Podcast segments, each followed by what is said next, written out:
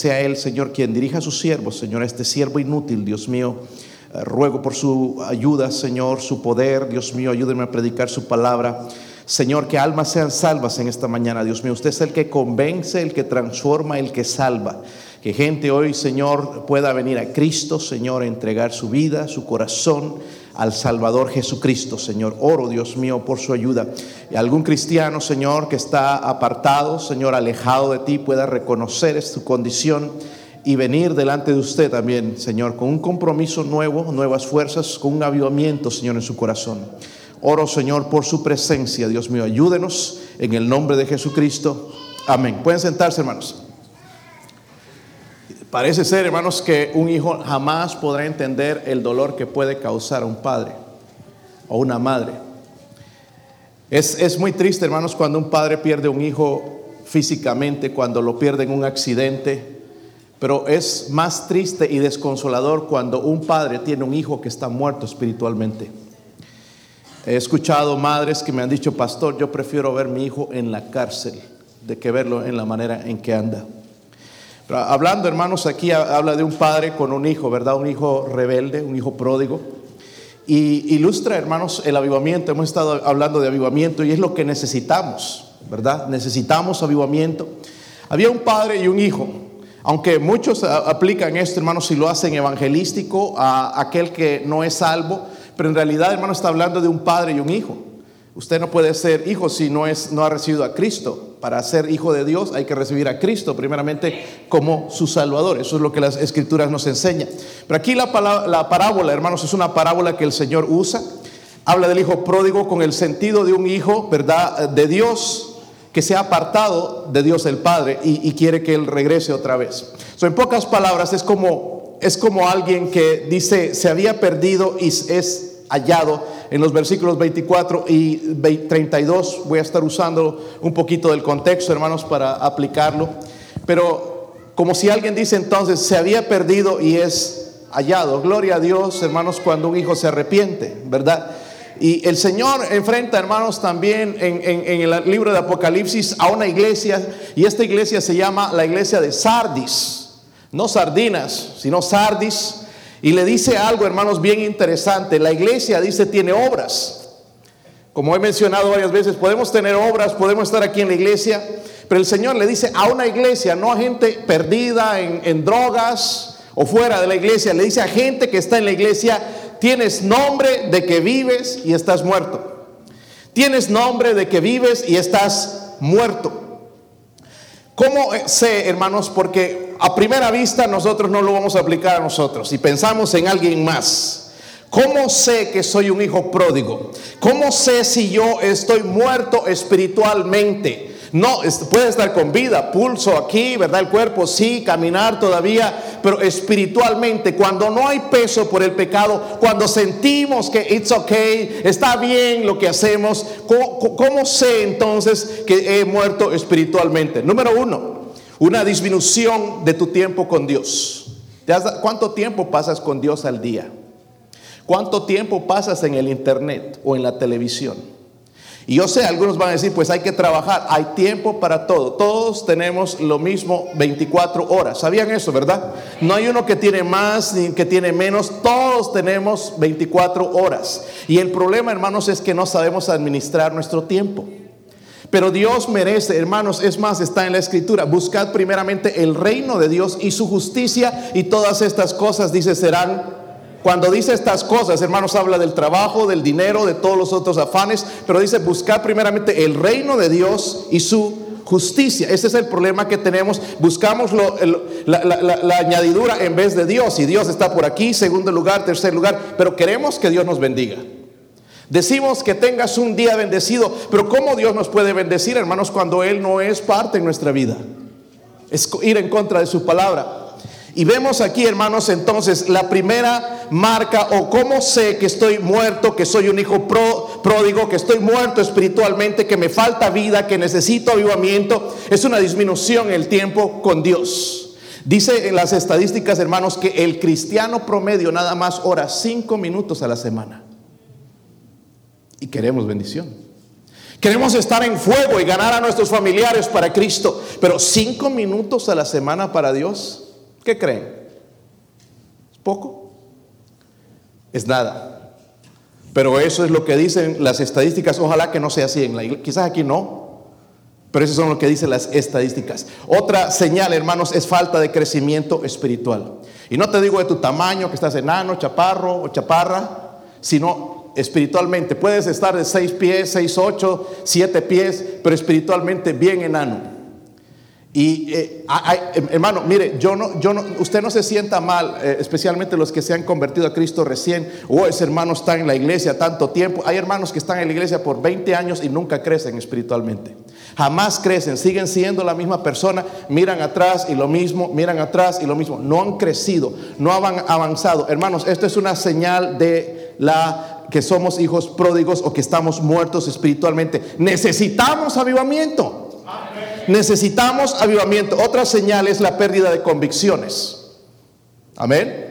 Ya me empieza a parecer, what, is wrong with it? ¿Qué está mal con esto? ¿Qué, ¿Qué tiene de malo? Y decimos, ¿qué tiene de malo con esto? Porque no tenemos ya convicciones, las hemos bajado, ya casi no hay. Eso es una señal de que somos hijos pródigos o de que estamos muriendo espiritualmente. Otro, hermanos, es la indiferencia al evangelismo y a la salvación de almas. Tres almas fueron salvas ayer. Ahí está. ¿Ve? Algunos. Ah, ¿Y qué conmigo? No hay carga. Tres almas fueron salvas ayer. Es decir, tres almas ya no van a ir al infierno porque alguien fue y les habló de Cristo. Amén. Y quizás hubiéramos podido tener más, pero es lo que el Señor nos dio ayer. Tres almas. La semana pasada en la visitación nada más, cinco personas salvas que ya no van a ir al infierno que se les predicó el Evangelio de Cristo, reconocieron que eran pecadores y decidieron recibir al Salvador. Algunos están aquí. Amén.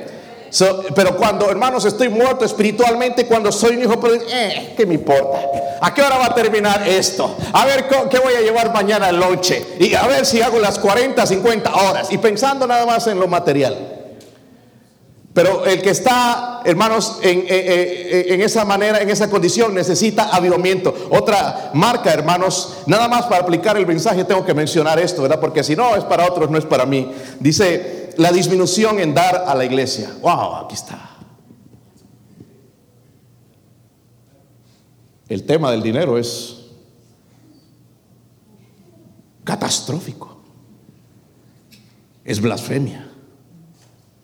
Pero la Biblia habla más del dinero que del cielo. La obra de Dios se hace con dinero, ¿sabían?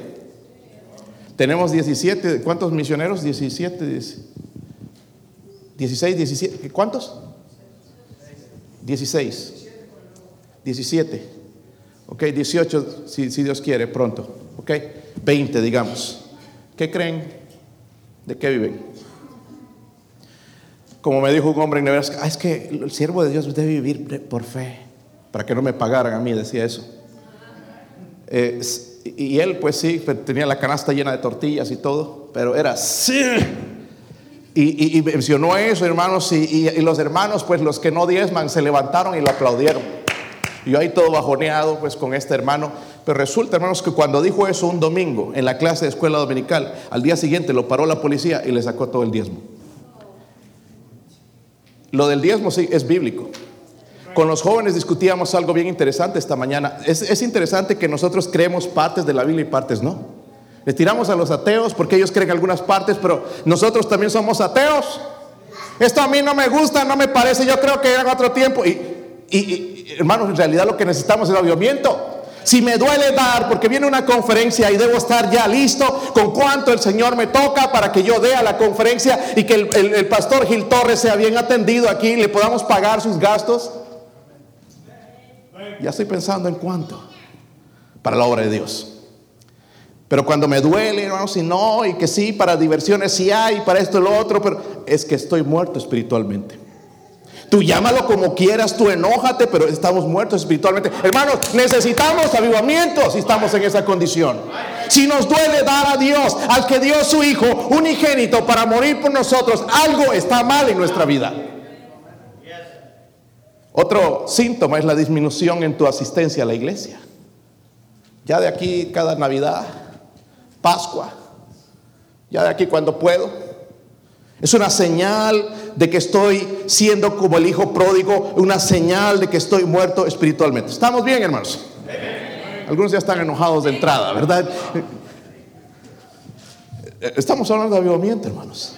Y hay que tocar el callo, ¿verdad? Entonces, para que pueda haber avivamiento. So, la clave, hermanos, para salir de esa muerte espiritual, la veo ilustrada en este pasaje que he usado tantas veces. Y sería bueno reconociendo algo. Miren el versículo 24. ¿Están ahí? ¿Están ahí, hermanos? Le vamos a echar ganas y vamos a meter fuego al servicio aquí. No, no a la iglesia, por favor, hermanos. Es el único edificio que tenemos y ni siquiera lo hemos pagado. Dice el versículo 24: Porque este mi hijo muerto, ¿qué? ¿Y a qué? ¿Era muerto? ¿Estaba muerto físicamente? No, estaba muerto espiritualmente. Estaba muerto, dijo el Padre, y ha revivido. Y ojalá Dios haga la obra en nosotros y nos reviva en esta mañana. Dice, ha revivido. Hermanos, ese hijo somos nosotros. No es nadie más, no es el que no vino a la iglesia, somos nosotros. Este mi hijo dice, estaba muerto y ahora ha revivido, vivo otra vez. Ojalá agarremos vida, hermanos, en este día. ¿Cómo experimento, cómo experimentó avivamiento este hijo pródigo? Cuatro verdades, hermanos. Miren el versículo 11. ¿Están listos? Ya que está poniendo caliente la cosa. A ver, refrescarme un poco. Versículo 11. Pero por eso me quieren, ¿verdad, hermanos? Me quieren ver lejos. Versículo 11 dice ahí. También dijo, un hombre tenía dos hijos y el menor de ellos dijo a su padre, Padre, dame la parte de los bienes que me corresponde y le repartió los bienes. No muchos días después, juntándolo todo, el hijo menor se fue lejos a una provincia apartada y allí desperdició sus bienes viviendo perdidamente. Y cuando todo lo hubo malgastado, vino una gran hambre en aquella provincia y comenzó a faltarle. Y fue y se arrimó a uno de los ciudadanos de aquella tierra el cual le envió a su hacienda para que apacentase cerdos. Y deseaba llenar su vientre de las algarrobas que comían los cerdos. Dice, pero nadie le daba. Primeramente quiero ver la condición espiritual del hijo pródigo. Hemos visto varias veces esto, hermanos, pero quisiera verlo detenidamente, porque esos, esos versículos nos describen la condición triste de este joven. Número uno, eh, cuando dice eh, el versículo que leímos, el primer versículo, el versículo 11 o el versículo 12, dice, el, el menor de ellos dijo a quién? A su padre, padre, dame la parte de los bienes que me corresponde. Es decir, que este padre tenía bienes, ¿verdad? En otras palabras, hermanos, el joven vivía en un hogar feliz. ¿Está conmigo? Vivía en un hogar feliz porque el Padre, hermanos, representa a nuestro Padre Celestial. ¿Y cómo podemos ser felices lejos de Él? Cuando en Él hay gozo, cuando en Él hay abundancia. Pero este hijo pensó, no, afuera es mejor, aquí son muchas reglas, aquí es mucho pedir, aquí es mucho demandar. Pero vivía en un hogar feliz. Pero a él no le parecía así. Hermanos, era un lugar donde había un corazón para él, un amor sincero de un padre, alegría, había compañerismo, había abundancia en ese lugar. Pero el, hijo, hermanos, hizo algo extraño. Nosotros lo llamaríamos tonto. Dijo, yo quiero mi libertad.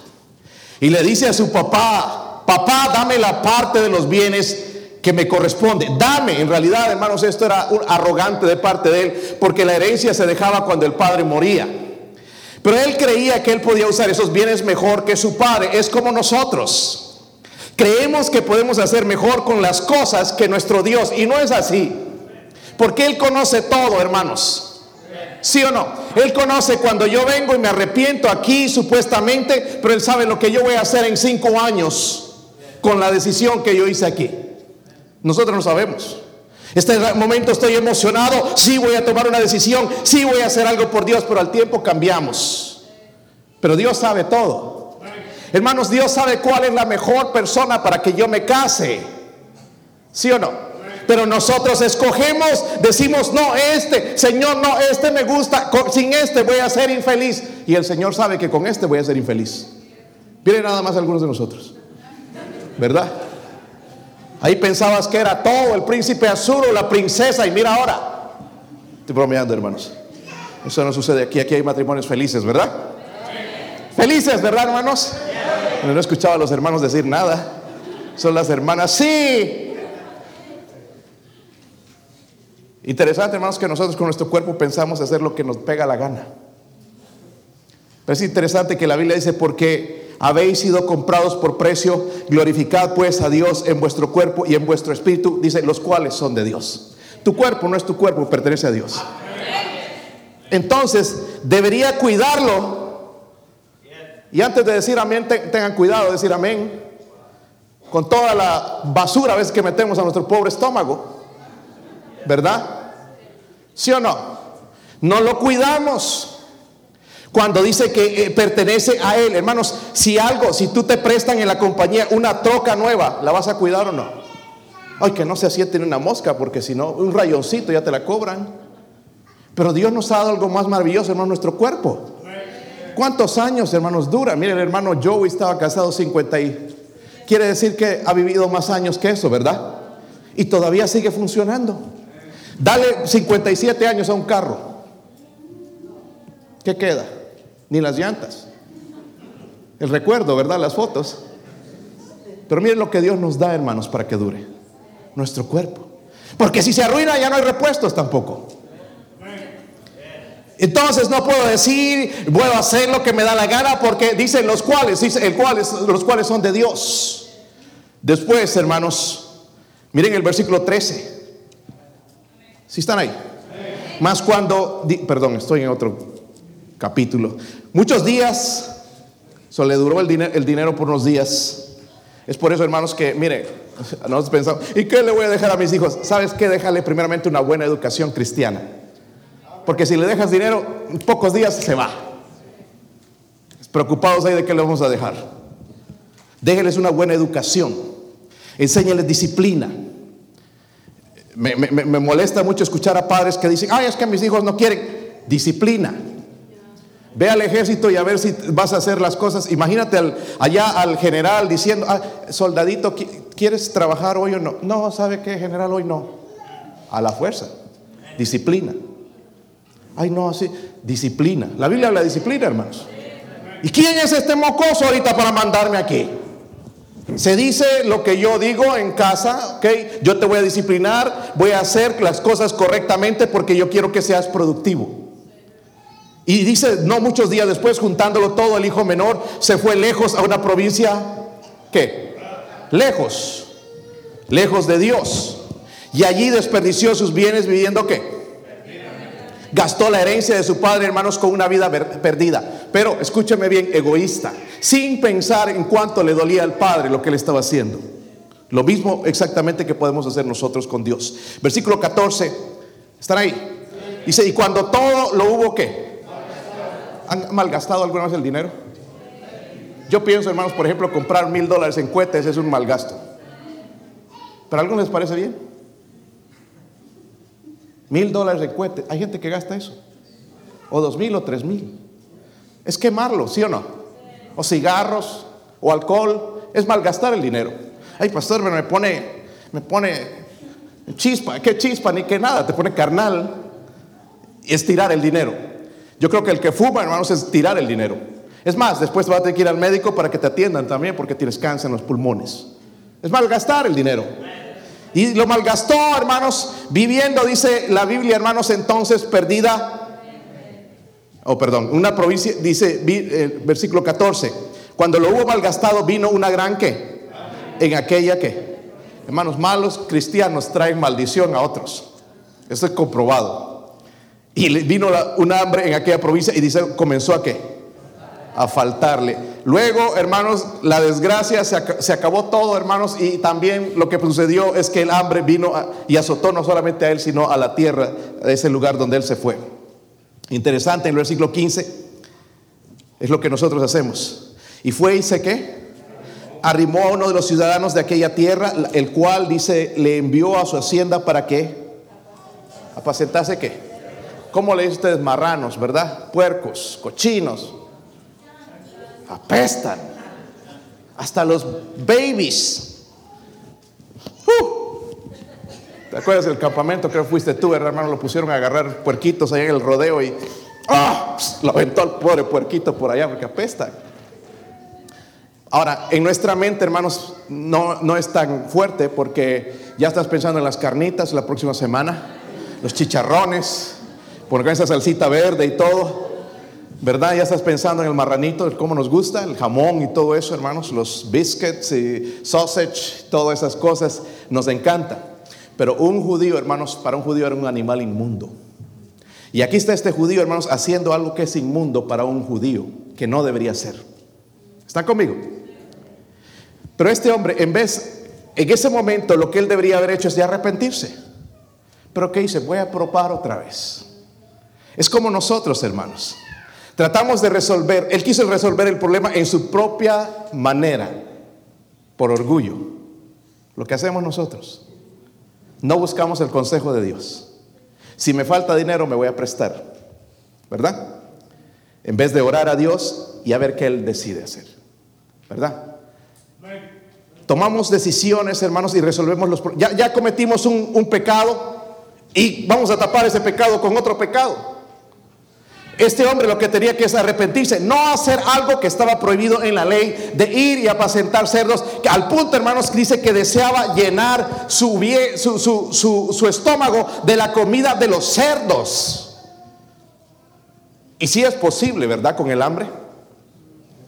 No comer los cerdos, pero en comer la comida de los todo asqueroso, hermanos, con lodo y, toda la, basura que le daban. Y eso deseaba este hombre. Miren dónde estaba tocando fondo. Y es donde vamos a llegar si nosotros somos hijos verdaderos de Dios y nos alejamos del Padre que tiene abundancia. Vamos a acabar comiendo la comida de los cerdos. Y me refiero, hermanos, a usar droga y, llenarme de esas cosas e inclinarme a comer toda esa basura para encontrar un poco de gozo cuando el gozo se encuentra en Jesucristo. Pero este hombre pensó que no. So le pregunto, hermano, hermana, amigo, amiga, ¿cuál es la condición espiritual esta mañana? Porque podemos decir, estoy bien. ¿Cómo tratas de resolver también tu decadencia espiritual? ¿Tratas de culpar a alguien más? ¿Tratas de esconderte, de apartarte de los hermanos, de apartarte de la iglesia? ¿Cómo estás tratando la condición espiritual? Porque recuerden lo que el Padre dijo en ese versículo 24, este mi hijo muerto era, ¿y a qué? Estaba muerto espiritualmente. Miren la condición, quizás en la condición de nosotros creemos que estamos bien con Dios, pero nos falta, no, no, no, nos aburrimos con la escritura, nos dormimos en los servicios, nos aburre la música, no podemos cantar a Dios. Algo pasa en nuestro corazón. Número dos, miren el versículo 17, dice ahí, y volviendo en sí dijo, ¿Cuántos jornaleros en casa de mi padre tienen abundancia de pan y yo aquí perezco? Está hablando de los siervos. Los siervos viven mejor que yo. Porque hermanos, en la casa del Padre hay abundancia. ¿Sí o no? Es que eso de servir al Señor como que no es para mí porque apenas gano. Ese era mi sentir, hermanos, cuando el Señor me llamó a predicar. Me voy a morir de hambre, le dije a mi pastor. El Señor va a suplir y el Señor ha suplido estos días. Nada más mire cómo estamos. Suple. Y suple abundantemente. Pero aquí, hermanos, lo que quiero mostrarles es esto también. La contemplación esencial del Hijo pródigo. Finalmente hizo, hermanos, lo que debería haber hecho y lo que deberíamos hacer nosotros. Dice que volvió en sí. Amén. Vio su necesidad vio la abundancia que había en la casa de su padre. Dice, ¿cuántos jornaleros en casa de mi padre tienen abundancia de pan? Y yo aquí perezco de hambre. Y si estamos pereciendo de hambre en esta mañana, hermanos, con las cosas de Dios, eh, no es por Él, es por nosotros mismos. El primer recurso para el avivamiento, hermanos, es este, nuestra eh, eh, venir a Dios, ¿verdad? Reconocer, dice que volviendo en sí. Luego, hermanos, en, los versículos que siguen, leímos el versículo 17, el 18, miren lo que dice. Si están ahí. Ya, ya se dio cuenta, hermanos, ni, ni siquiera le daban, porque ni siquiera le estaban pagando por cuidar los cerdos. Lo que él quería saber si le daban comida en ese lugar. Dice el versículo 18, me levantaré e iré a mi padre. Miren, se preparó un discurso. Esto le voy a decir, que al final no le dijo así. Padre, he pecado contra el cielo y contra... Está reconociendo este hombre. Ya no soy digno de ser llamado tu hijo. Hazme como uno de tus jornaleros. Y levantándose vino a su padre y cuando aún estaba lejos lo vio su padre. Vamos a quedar en esos versículos primeramente. Pero dice que preparó un discurso para buscar a su padre. Hermanos, ese discurso representa la contemplación de su necesidad. Él la vio su necesidad. Estoy pereciendo de hambre. Ya no leo la Biblia, ya no me puedo congregar en la iglesia, ya no tengo compañerismo con los hermanos, ya cuando me pongo de rodillas me duermo, ya no tengo comunión con Dios, ya no hay gozo en mi corazón. Reconoció la necesidad. Ando buscando por aquí felicidad y no la hallo. Es más, en todo lo que veo nada más veo desgracia, desánimo. Pero en la casa de nuestro Padre, hermanos, hay abundancia. Hay abundancia. Estaba admitiendo, diciendo, y lo que tú y yo necesitamos hacer en esta mañana, necesito ayuda. Porque como hispanos, esa palabra, hermanos, es sacrilegio para nosotros. Necesito ayuda. ¿Cómo vas a decir que necesitas ayuda? Pero al banco vamos y le decimos necesitamos ayuda. Pero no podemos ir a Dios, Dios necesito ayuda. Me estoy hundiendo, Señor, me estoy amargando. Estoy, Señor, en este lugar donde no quiero estar. Jamás pensé que iba a estar tan alejado de ti, Dios mío. Tú moriste por mí, tú me has salvado, tú has hecho grandes cosas en mi vida. Señor, y mira, aquí estoy.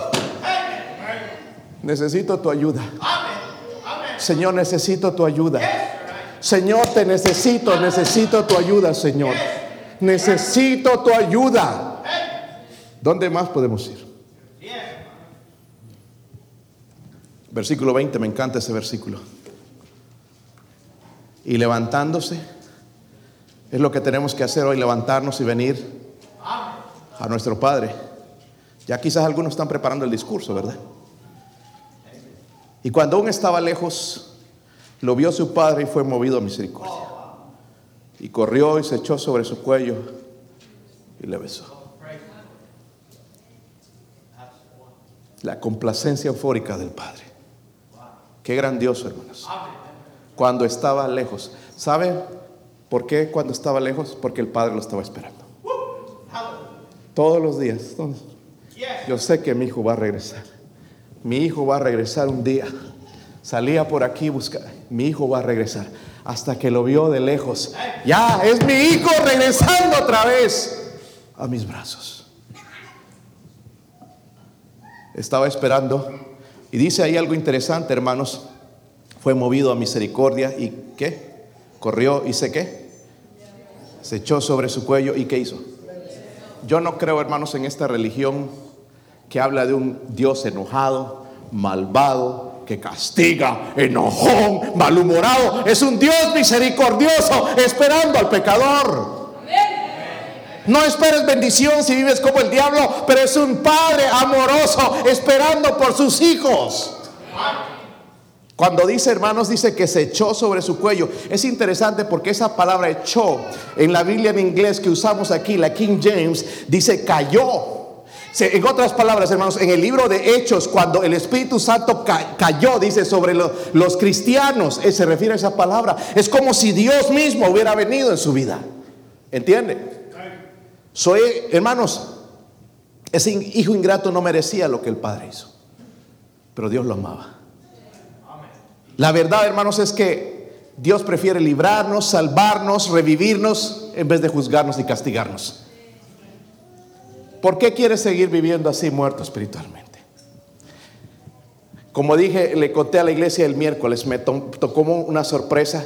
Yo soy capellán en compañía, soy capellán corporativo en empresas. Tenía seis empresas, ahora nada más tengo cuatro eh, para dedicarme un poco más a la iglesia. Pero llegué a esta empresa, hermanos, que es bastante estricta, mucha gente cristiana supuestamente. Y allá, hermanos, después de la reunión, ahí casi se empezaron a agarrar a golpes los cristianos. Y se insultaban y con unas palabrotas y diciéndose hasta de qué se iban a morir. Feo, hermanos, unas, groserías horribles de la boca de un cristiano. Y traté de calmar a uno de, de, ellos, el que supuestamente es más cristiano y está hablando de los otros y que este es un pecador y este es un homosexual y que este es este y el otro. Y él cómo se comportó con todas esas palabras. Y le dije, ¿por qué no te calmas un poquito? No, no se trata del Hijo de Dios. Sí se trata del Hijo de Dios. Está haciendo blasfemar el nombre del Señor. No menciones a Cristo entonces en tu vida si vas a vivir como el diablo, si vas a andar aguitado, si no tienes fuego espiritual. No hables del Señor Jesucristo. Habla de dinero, habla de cosas, de amor, pero no hables de Jesucristo. Haces blasfemar el nombre del Señor. Y vemos, hermano, a este padre cuando estaba lejos, dice, lo vio, fue conmovido a misericordia, corrió, se echó sobre su cuello y lo... Si tú estás lejos hoy, el Señor está esperando. Con los brazos así, abiertos. No está enojado, no es que el Señor sí me va a perdonar, te va a perdonar. Pero tenemos como este hijo, necesito, Señor, ayuda, ando frío, no puedo, Señor, seguir en la iglesia, ya estoy con una amargura en mi corazón, hay algo en mi vida, Señor, necesito tu ayuda. Eso no va a venir ese avivamiento, no, si no llegamos a ese punto. Porque suena bien, hermanos, la respuesta del Padre, pero nosotros tenemos que levantarnos e ir a Él. Es decir, dejar de lado mi orgullo, dejarlo a un lado. Señor, te necesito. ¿Cuántos necesitan a Dios en este momento? Levante su mano. Yo lo necesito. No sé cómo le hacen ustedes que no lo necesitan, pero yo necesito a Dios. ¿Cuántos saben que Dios le ama? Si nos conocieran los hermanos todas las cosas que hacemos, ni nos hablarían. ¿Sí o no? Pero aquí nos decimos, no, yo soy bien espiritual, miren, gano almas. Si nos conocieran, hermanos, ni nos hablarían. ¿Verdad? Pero nuestro Dios está esperándonos. Conociendo el corazón pecaminoso, conociendo los pensamientos, nos está esperando. ¿Quieren regresar esta mañana? Ojalá que sí. Pero vamos a ver el versículo 21, porque luego hay una... Va a venir el avivamiento, versículo 21. Y el hijo le dijo, recuerdan el mensaje, no mencionó todo eso, pero aquí el hijo le dijo, Padre, he pecado contra el cielo y contra ti, y ya no soy digno de ser llamado tu hijo.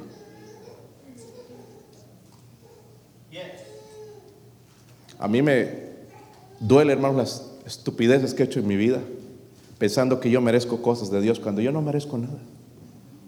Yo no merezco estar detrás de este púlpito. Pero a veces nosotros pensamos que somos dignos de muchas cosas. Y este hombre nos está enseñando aquí una lección, hermanos. No somos ni dignos de ser llamados sus hijos. Eso dice la escritura, no lo estoy diciendo yo. ¿Lo leyeron, hermanos? ¿Sí lo leyeron? Dice, no, he pecado contra el cielo y contra ti y ya no soy digno de ser llamado tu hijo. Qué diferente a lo que nosotros pensamos. Y esto es lo que me lleva a quebrantarme. Que Él me ame de esa manera. Porque yo no soy digno de decir mi padre. Es más, Él dice que le llamemos a Padre, es decir, papito. En una relación, hermanos, cuando emprendemos a orar de esa manera, vamos a recibir cosas del cielo. Y Él me anima a orar, papito. Pero no soy digno de eso. ¿Verdad? Por mi pecado. Padre, he pecado contra el cielo y contra ti y ya no soy digno de ser qué. Ahora, hermanos, quiero que recordemos que al, principio cómo estaba este hombre en el versículo 12. ¿Están ahí? El menor de ellos dijo a su padre, Padre, ¿qué? Padre, todo arrogante, Padre, dame la parte de los bienes que me corresponde. Y dice, le repartió sus... Estaba ahí, dame, Padre, yo merezco, ¿no? Yo, yo sé usar mejor las cosas que tú, el dinero mejor que tú. Tú eres aburrido, papá, a mí me gustan las fiestas, la diversión. Pero aquí dijo, yo no soy digno de ser llamado tu hijo. Por lo que veo, hermanos, dice que se malgastó el dinero, ¿verdad? A veces malgastamos el dinero. En otras palabras, cuando llegó al padre, hermanos, llegó todo mugroso, pestoso, olor a cerdos. Pero el padre lo abrazó y se cayó en su cuello y, y lo besó. ¿Sí o no? No le importó. Amén. Me hace pensar, hermanos, a veces nosotros cómo somos de piquis o tan delicaditos que vemos una persona, hermanos, que tiene un olor quizás porque no se ha bañado o ah, es un mendigo y apesta, entonces nos queremos separar de esa persona porque qué apestoso. Y yo como huelo a flores y a perfumes, pero eso no me hace mejor delante de Dios. Y esto me lo muestra porque él lo recibió mugroso, olor a cerdo, después de lo que había hecho, había gastado su, su, dinero con prostitutas, rameras, en drogas, en alcohol, y el padre estaba listo para recibirlo. No nos hagamos que somos mejores porque vestimos una corbata y un vestido. Ahora, la vestimenta no nos muestra mucho de lo que está dentro. Pero no nos hagamos, hermanos, nosotros fariseos. Iglesias donde una mujer entra y si no entra con vestido le empiezan a juzgar y mirar mal. Cuando el Padre está con los brazos abiertos, esperando, mostrando su amor. ¿Quiénes somos nosotros para juzgar a la gente?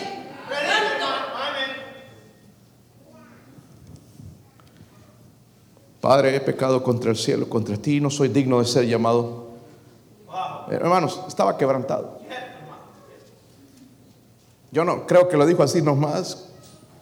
Padre, no soy ni digno de ser llamado tuyo. En esta, en esta ocasión, hermanos, no pidió nada. Recuerdan al principio dijo, dame.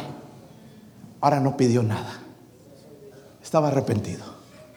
El cristiano verdadero es lo que sucede. No viene a pedir nada, viene a dar viene a quebrantarse delante de Dios. Amén. Algo más. Se enfocó en su pecado, hermanos, dice, ya no soy digno de ser llamado. Nosotros le daríamos vuelta al pecado. Es que el diablo, es que aquí me empujó, es que fulano, la culpa de este, echando culpa a medio mundo.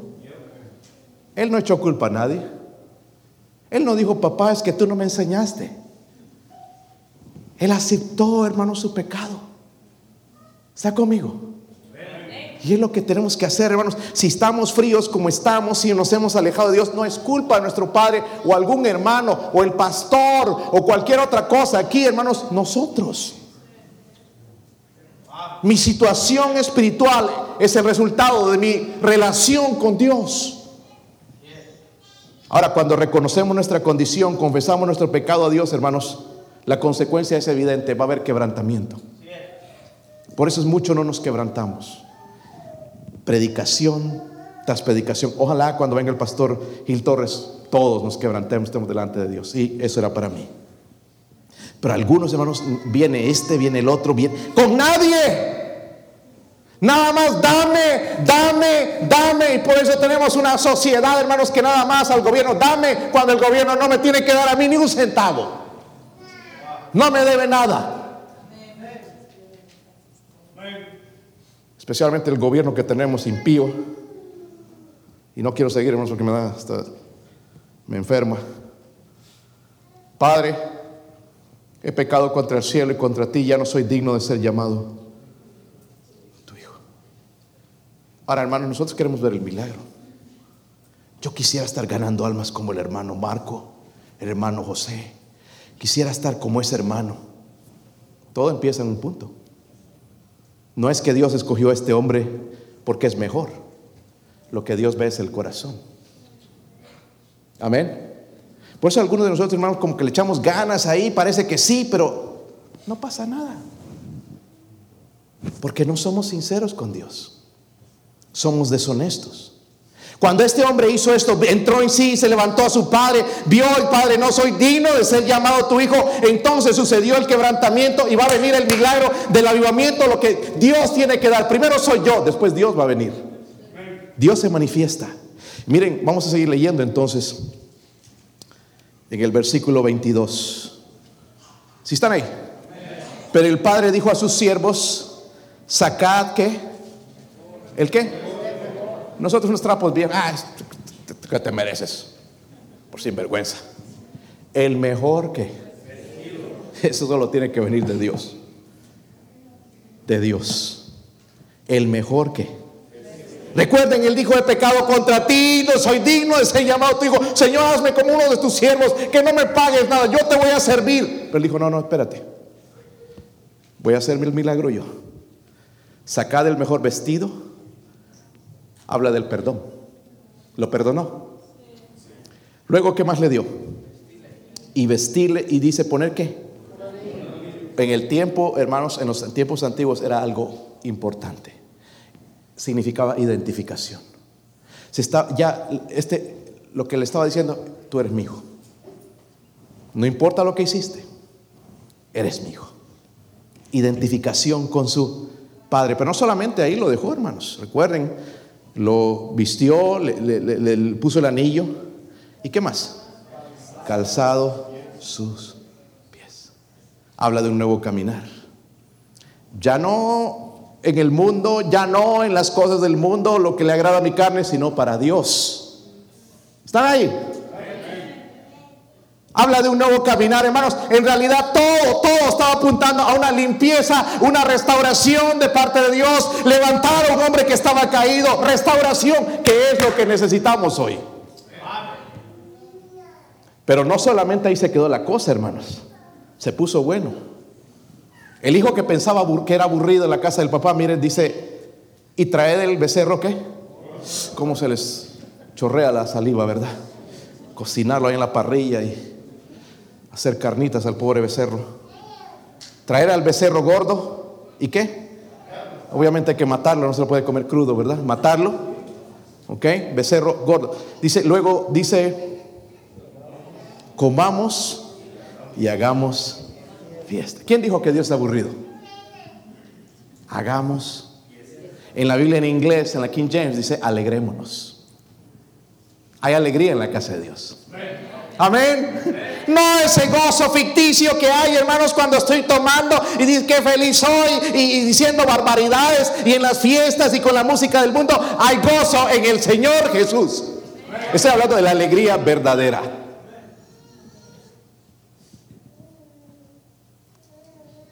Avivamiento, hermanos. Váyase a Efesios 5. Efesios 5. No pierdan, vamos a regresar un versículo más ahí otra vez en, en Lucas. ¿Sí saben dónde está Efesios? Dicen amén y no saben, ¿verdad? Efesios, ni siquiera sabían que estaba en la Biblia. Efesios 5. Una persona llena del Espíritu Santo es una persona que se desmaya o empieza a hablar tonterías. Una persona que está llena del Espíritu Santo, aquí está la descripción de lo que sucede con una persona llena del Espíritu Santo. ¿Están ahí?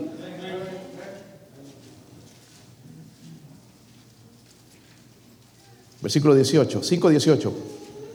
Dice, no se embriaguéis con ni tequila, ni cerveza, ni nada de eso. No os embriaguéis. Dice, en lo cual hay disolución. Antes bien ser qué? Llenos del Espíritu. Esto es un mandamiento. Somos sellados con el Espíritu Santo una vez en la salvación. Pero la llenura del Espíritu Santo es todos los días.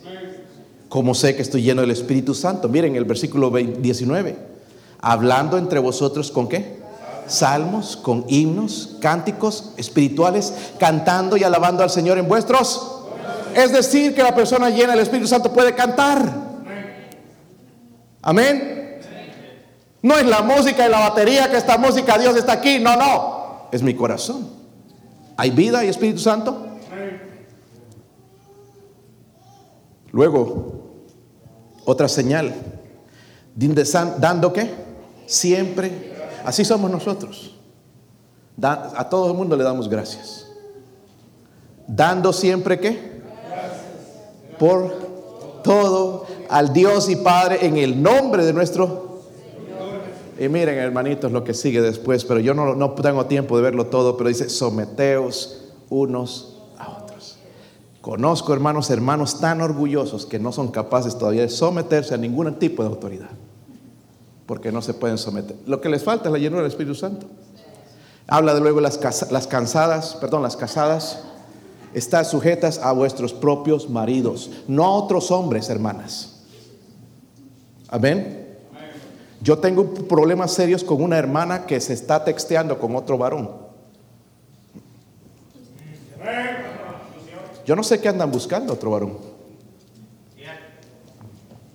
No tienes ningún derecho de andar buscando otro hombre. Hermanos, la mujer no anda buscando al hombre, el hombre busca a la mujer. Eso es algo extra. Es que me va... No. Pero a su esposo, sí. Dice sujeta al marido. ¿Está conmigo? Yo no entiendo, hermanos, cómo en el Facebook puede estar coqueteando y hablando con otros hombres. Falta de llenura al Espíritu Santo. ¿Está serio? O igual el marido con otras mujeres, no sé qué, qué asunto tienes con la fulana, la ex, la, la, la, que tenías antes, no sé qué asunto. Pero si yo hiciera eso, mi esposa me deja. Y con derecho.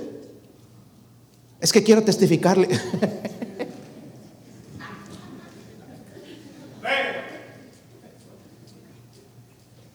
Llenura del Espíritu Santo. En otras palabras, no estoy tocando esto porque dice el Padre, hagamos fiesta. ¿Están listos con la fiesta de la próxima semana? Yo estoy anticipando, hermanos. Se come aquí, hermanos, hasta ya se queda mareado, no es tanto comer, no sabe. Tiene que aflojar los botones, sentarse en una silla allá y después respirar un poquito para entrarle algo más, porque no me quiero perder eso. No me quiero perder lo de México, lo de Guatemala. Tremendo. Pero dice el Padre, hermanos, hagamos fiesta. Este es un día de fiesta. Amén. Este es un día de fiesta. Este es un día de fiesta y dijo eh, eh, el becerro gordo, hagamos fiesta, alegrémonos, ilustra la llenura del Espíritu Santo, que es lo que necesitamos, el gozo de la salvación. Avivamiento. So, el hijo, hermanos, no está físicamente muerto, volviendo al versículo 24. Mi esposo va a tocar algo en la invitación ahorita. Están ahí, versículo 24. Porque este, mi hijo, ¿qué? Era yo. O quizás soy yo. En este momento. Pero dice, no se queda ahí, la historia termina bien. ¿Y a qué? Revivido. A revivido. En otras palabras, el Padre está diciendo, mi hijo vive otra vez. Hemos regresado a esa relación que teníamos antes. ¿Estaría dispuesto usted a regresar a su Padre? El hijo mi hijo estaba muerto, pero ha revivido. Eso lo puede decir el Padre. Nosotros podemos decir otra historia. Pero ojalá que Él también pueda decir, hoy alegrémonos hagamos fiesta, porque este mi hijo estaba muerto y hoy ha revivido, está vivo otra vez. Vamos a ponernos de pie y vamos a orar.